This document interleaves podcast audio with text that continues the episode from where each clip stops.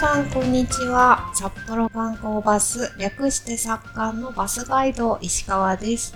この番組バスガイドと行く北海道の旅は私たち作家のバスガイドが北海道内の観光地をご案内したり各地域のおすすめをご紹介する番組です。旅先に向かう車のドライブ中や旅の計画を立てる時などに聞いていただき、これから行く場所の予習をしていただいたり、行った先の観光地で案内を聞きながら観光を楽しんでいただいたりして、皆さんの北海道旅行が少し充実したものになれば嬉しく思います。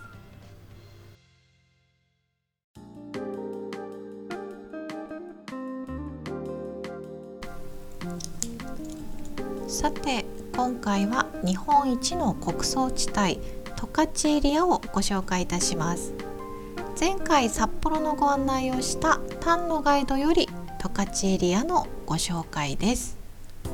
皆様こんにちは。作家のバスガイド丹野です。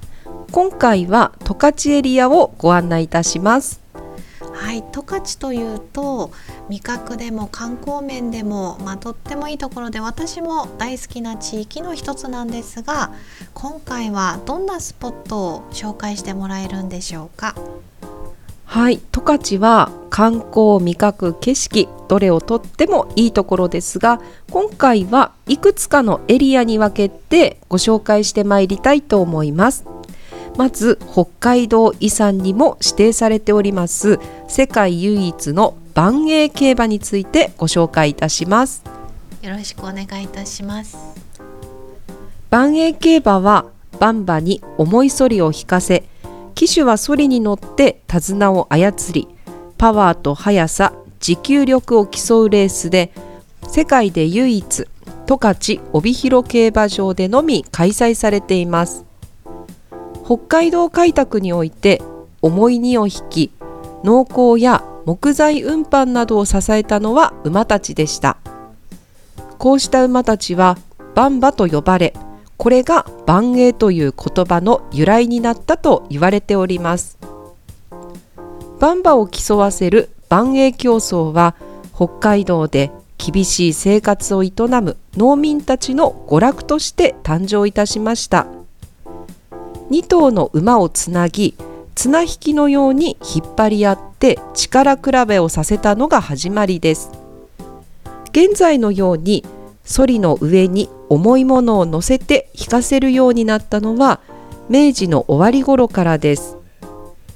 農民のお祭りとしてお祭りばんばが定着し日頃の労働をねぎらい家族で楽しめる数少ない娯楽として親しまれるようになりました。農村の娯楽に過ぎなかった万栄競争が馬券を発行する競馬として認められるようになったのは1946年に公布されました地方競馬法施行規則第9条で競馬の種類は駆け足、速歩、障害、万栄の4種類とすると定められたのがきっかけです。こうして1947年初の公式万栄競争が旭川と岩見沢で各2日間行われました。その後帯広市北見市旭川市岩見沢市の4市共同で長年運営しておりましたが2007年度開催からは帯広市のみとなっております。馬についてですがバンバの多くはフランスのペルシュロン種やブルトン種ベルギーのベルジャン種などの根血種で体格が大きく持久力がある種を掛け合わせて誕生したパワフルな馬です。体高は180センチ前後。体重は800キロから1200キロで性格は温厚でおとなしく力持ち。足が短く胴が太い。その体型は馬車を引いたりソリを引いたりするのに適しております。バンバの生産の9割が北海道で十勝、釧路、根室を中心に道内各所に点在しています。馬の妊娠期間は約330日。生産者は何よりもまず子馬が無事に誕生することを願い愛情を注いで育てます。出産は早ければ1月から始まり5月頃まで続きます。出産を終えたメス馬は子宮の回復を待って次の種付けをします。子馬が生まれるとまず行うのが血統登録です。馬の名前や毛色特徴などを届け出る血統登録は馬の戸籍になっております。その後子馬は種付けを終えた母馬とともに6月から10月頃まで放牧され秋が深まると子別れの季節で母馬は次の出産に備えるため子馬は体を作るため別々に飼育されることになります。生まれた時は60キロから100キロですが1歳になると600キロから700キロくらいになります。この頃になるとそろそろ買い手がつき始めます。馬主が決まった馬は11月から12月頃ふるさとを後にして帯広競馬場の厩舎に入ることとなります。日常の調教は夜明け前頃から本走路の裏側にある練習用走路を使用して行われております。競走馬は2歳からデビューいたします。デビュー前の2歳新馬やデビュー後も成績な不審な馬は能力検査が義務付けられこれに合格しなければレースに出走できません。不合格の馬は一部が各地で観光馬車を引いたり農耕馬として転出する場合もありますが多くは能力検査後直ちに競りが行われ食肉用に転用されます。2021年度の能力検査は2歳馬173頭と3歳馬2頭が出走し112頭が合格していて合格率は64%だそうです。1978年から2006年までは10歳定年制が設けられており10歳になった馬はその年度末までに引退しなければならなかったのですが2007年度からは定年制が撤廃されております。メス馬は繁殖に備えるため10歳を待たずに引退することが多いそうです。馬の寿命はおよそ30年です。コースは直線200メートルのセパレートコースで途中2カ所の坂の障害があります。第1障害は高さ1メートルの最初の山場です。第2障害は高さ1.6メートルでレースの行方を左右する万栄最大の山場となっております。夏はゴール前に高さ0.5メートルの傾斜をつけた砂障害があります。冬はヒーティングの稼働のため砂障害はなくなります。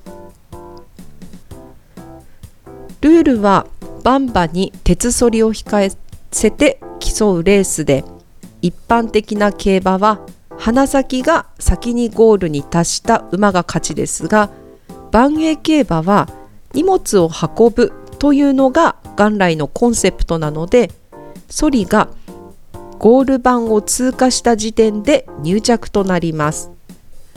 またスタート時もソリの一番後ろに線を合わせています。馬が重いものを引くパワーと耐える持久力。他の馬との駆け引きをする騎手の力量を競う勝負です。1回のレース時間は1分30秒から3分ほどです。使用するソリは鉄製で450キロと定められています。レースのクラスや性別年齢によってソリに乗せる重量物の重さは異なり5キロ、10キロ、30キロ、50キロと4種類ありますのでこれらを組み合わせて積載し重量を調整しています。重さは480キロから最大1トンまでです。機種の重量は77キロで統一されているのでレース中は自分の体重と合わせて77キロになるように重量カバンをソリに積んでレースに臨みます。観戦ポイントは座って全体を見渡すことのできるスタンド席。落ち着いてゆったり眺めたい方はプレミアムラウンジという有料の VIP ルームもございます。バンバの迫力を体感したい方はレース場の脇で馬の進み具合に合わせてスタート地点からゴール地点まで歩いて見学することもできます。馬券購入や払い戻しは一般の競馬とほぼ同じシステムで20歳以上であれば100円から購入できます。競馬をやったことがない方初めての方向けに1階に馬券の買い方などを案内するビギナーコーナーもありますのでご安心ください。開催日は毎週土曜日曜月曜で馬場にロードヒーティングを使用しておりますので冬期間も行われております。時間帯は季節によって多少前後はありますが14時から20時の間です。また競馬場の敷地内には2010年にオープンいたしました十勝村と申します十勝の食の魅力を丸ごと集めた観光スポットもあります。地元の食材を使ったグルメが味わえるキッチン高品質な素材を使ったお菓子とオリジナルグッズを購入できるスイーツセレクト。地元の農作物と特産品が並ぶ産直市場がありお土産を買ったり十勝のグルメを味わっていただくことができます。その他馬の資料館では万栄競馬の歴史を学ぶことができます。また競馬場入り口には馬の銅像レイネー像があります。レイネーはフランスで生まれたペルシュロン種で1910年十勝種馬牧場に守護馬として入場しこの馬の子孫たちが開拓時に農耕馬として活躍し現在の万栄競馬の馬たちに受け継がれております。ぜひ北海道遺産にもなっております万栄競馬ご覧いただきたいと思います。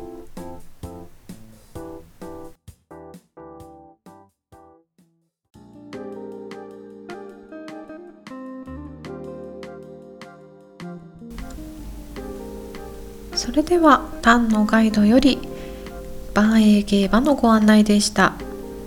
万栄競馬場に行く道中で聞いていただきますと現地ではレースを見たり施設を見たりまたお買い物をしたりと時間をゆっくり過ごしていただけるかと思います。ではここからの時間では単のガイドより十勝のソウルフードを紹介してもらいたいと思います。はい十勝は美味しいものにあふれていますが今回は十勝のソウルフードの2つをご紹介いたします。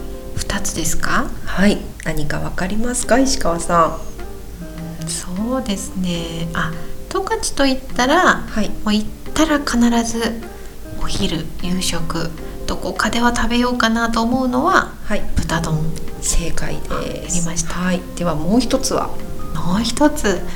いや美味しいものがたくさんあるのは認めるんですが、はい、いやスイーツのイメージが強いからソウルフードいや悩みますねちょっと。ははい、では悩みながら、はい。まず一つ目の豚丼をご紹介します。はいお願いします。はい、ちなみに、はい、豚丼？はい、確かに私も十勝といえば豚丼思い浮かべるんですがはい、でもよく考えたらうん、なんで牛じゃなくて豚なんでしょう、ん。そうですよね。十はい。勝は肉牛の生産も力を入れているんですけれど、十勝と豚の関わりというのははい。1883年十勝開拓の祖である依田弁蔵という方が豚4頭を連れて入植したのが帯広の養豚の始まりとなっています。依田弁蔵は開墾の始めは豚と一つ鍋という句を残しております。しかし豚丼を食べる習慣はなかなか広がらなかったんだそうでそこで庶民にも豚丼を気軽に食べてほしいと1933年帯広駅前の食堂パンチョーというお店が豚肉に醤油の甘辛いタレをつけて焼いた豚丼を売り出しましてこれが帯広の豚丼の発祥と言われております。ああそうなんですね。意外と豚肉と十勝の関わりってはい。結構古くからなんですね、そうですね。でこの豚丼のきっかけになったというのが実はうな丼だそうで開拓民は疲労回復のためにうなぎを食べたいと思ってました。はい。しかし帯広にはうなぎは生息していない。確かに。はい、そのためうなぎの代用品として盛んに育成されていた豚肉を使ったレシピを開発しその後たくさんの食堂が豚丼を提供するようになっていったそうです。あ確かに現在もはい。帯広市内ってあの豚丼屋さんはいっぱいありますよね。そうですね。なんと現在は、い。豚丼を提供しているお店およそ200軒あるというふうに言われております。ああのちょっとはい。懐かしい話ですけれど、はい。前回の小樽編の時にはい。お寿司屋さん。はい。これもピーク時で200軒ほど。というご案内があったんですがはい。やっぱりそういうソウルフードのお店って数は増えるもんなんですそうね。人気ですよね。そしてそれだけたくさんのお店がありますのでそれぞれのお店によってはい。特徴が違いまして、はい、まず使ってるお肉ですがロースバラヒレと様々だそうです。えー、あ。どの部位がちなみにお好きですか？私はあの豚丼といえばイメージはロース。はい。でヒレはあんまりイメージなくってはい。好きなのははい。バラですね。美味しいですよね。あのはい、ロースだとこう1枚はい。ガツンとくるじゃないですか、はい。でもバラってこう、うんうん。細切れっぽくなっててうん。食べやすいのもあって、そうですよねまあおいロースも美味しいんですけど、はい。私結構バラがお気に入りですね。ど。はい、で焼き方もはい。2通りありまして、フライパン派と網焼き派にあるそうです。ああそうですね。はい、私はい、食べに行くってなると、炭とか網、うん焼きを選ぶこと多いんですけど、フライパンの方って自宅で簡単に作れそうですけど、そうですね。なかなかでも、うんうん、あのタレを再現するって難しいじゃないですか。なんとそんな方にははい。最近スーパーでも豚丼のタレっていうのが売ってます。ああ、それは便利。はい、なのではい。お店の味をご自宅でも再現し十勝豚丼を食べることができますのではい。もし帯広で豚丼を食べ損ねてしまったっていう方でも豚丼のタレを買っていただければはいご。自宅に帰ってから美味しい十勝の豚丼を味わっていただくことができます。あそれはお土産にも最適ですね。そうですねはいはい。では続きまして2つ目のはい。ソウルフードこれは何だと思いますか？うーんスイーツ、あんこ、はい、牛乳。はい、いやソウルフードかいやいやーなんでしょう。正解ははい。インディアンカレーです。あそこですか？、はいや確かに 十勝といえばインディアンだし、はい、必ず食べます。ちょっとあのあまりにもうんうんメインすぎてというか馴染みすぎてはいあそうですよね、はい、失礼しました。確かに。このインディアンカレーというのはその名前の通りカレー屋さんでして、はい。現在十勝に10店舗はい。釧路に2店舗展開をしております。で1号店は1968年にオープンいたしまして創業者が日本全国のカレー屋さんを食べ歩いて独自のレシピを考案しましたなんとコンセプトがちょっと面白く帯広で2番目に美味しいお店なんだそうです。2番目ですか？はい。えそれ1番目気になるじゃないですか。一番ははい。妻と母の味。いや素敵。だそうです。素敵ですよそこねを超えないっていうのは素敵です。いや素敵ですね。はい。そしたので地元民からもすごく人気がありましてはい、大会とか会合イベントごとなどがある時にははい、鍋ごと届けてくれるっていうサービスもあったりします、いいですねそれは。はい。そうなんですよ。そしてルーはなんと3種類ありまして、はい。インディアンルーというのがビーフカレー、お。そして通常のシンプルなベーシックル。ーはい。そしてお肉が入っていないじゃがいも人参玉ねぎの野菜ルーという3つあります。はい。はい、でトッピングはカツハンバーグチキンエビチーズと5種類ありましてはい。辛さも5段階から選ぶことができます。あじゃあお子様から大人まではい、ファミリーで。どんな方でも。はい、お好きな辛さをお好みで味わっていただくことができます。そしてはい。ここちょっと変わっているのが付け合わせなんですがはい。石川さんカレーの付け合わせといえば？いや福神漬けでしすよかね。ない。ここはなんとガリ。えカリってあのお寿司屋さんはい。のですか？そうです。ガリ。え合うんですかそれ？合うんですよ。一番のおすすめです。そうなんだ。はい、多分ここのカレーを食べてあ、はい。ガリ合うなって思った方すごく多いと思います。へえそして、はい。しその実の醤油漬け、それも珍しいですね。はい、これもまた合うのではい。ただテイクアウトではこの付け合わせはお召し上がりいただくことができませんので、はい。ぜひ店内でお召し上がりいただきたいと思います。はい。はい、そしてテイクアウトなんですけれど、はい。帯広市民はタッパーとか、はい。鍋を持参してカレーを買いに来るんだそうです。えということは、はい、帯広の方って、はい。家でカレーを作るというよりは、はい、ご飯だけ用意して、はい。ルーは買いに行くものっていう方がそうですね。もしかしたら多いんですかねかもしれないですね。鍋を持っていくっていうメリットなんですが、は鍋に入れてもらうことによって自宅に帰ってそのまま火にかけることができる。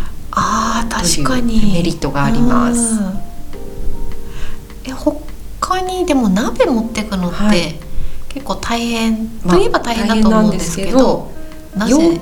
器代がかからないということでちょっとリーズナブルにお求めいただくことができます。それは持っていくしかないですね。はい。私の知り合いには、はい。帯広に日帰りではい。こうドライブに行くっていう時ははい。鍋を持参し鍋を持参し。日中はドライブを楽しみ、はい。で夕方カレーをテイクアウトして家に帰って夜ご飯に食べるっていう方もいらっしゃいました。へえそしてここのインディアンカレーはなんとはい。とってもリーズナブルではい。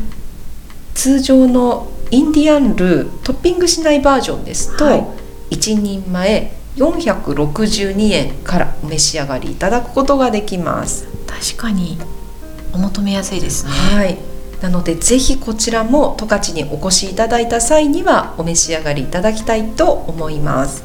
はい。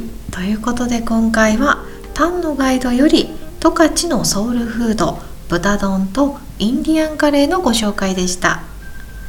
次回もぜひお聞きいただきたいと思います。本日はこれにて失礼いたします。